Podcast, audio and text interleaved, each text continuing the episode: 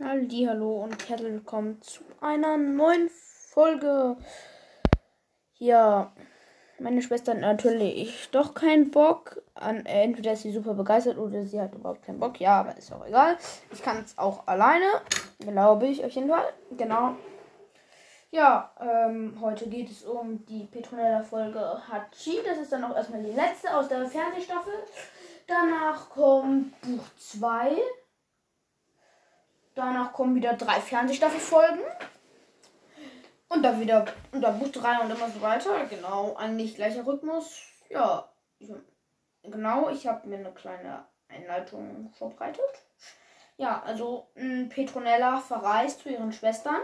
Will aber, dass es im Garten nicht langweilig wird. Ja, das wird's auch nicht, denn Lea und Luis verlieren direkt mal ihre magischen Apfelkerne. Der Moosling saugt sie aus Versehen ein und ja, dann müssen sie halt probieren, sie wieder rauszubekommen. Ja, ist eigentlich nicht so sonderlich spannend. Ja, Petronella fliegt halt weg. Erst kann sie den Koffer gar nicht packen. Genau, äh, ja, dann zaubert sie einfach das ganze Haus klein und fertig. Ähm, dann. Und Dings. Ähm, genau, dann wollen sie auch gleich Blatt segeln. Also sie hängen sie an ein Blatt, springen runter, dann funktioniert das wie ein Fallschirm.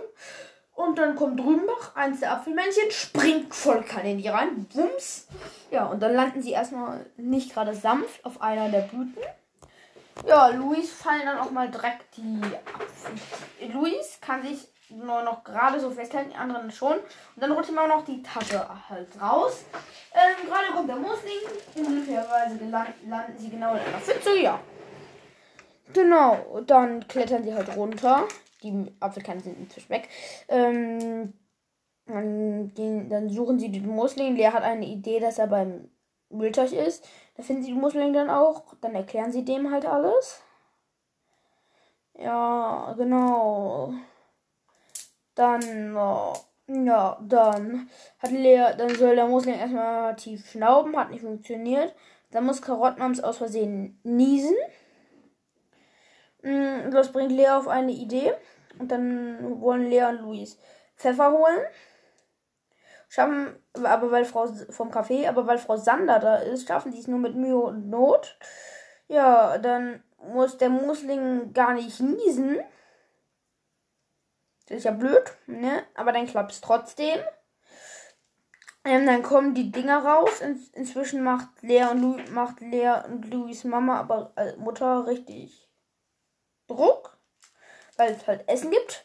Dann machen sie sich schnell groß und zufälligerweise finden sie auch noch Petronellas zweite Lieblingskuschelsocke oder wie sie die nennt.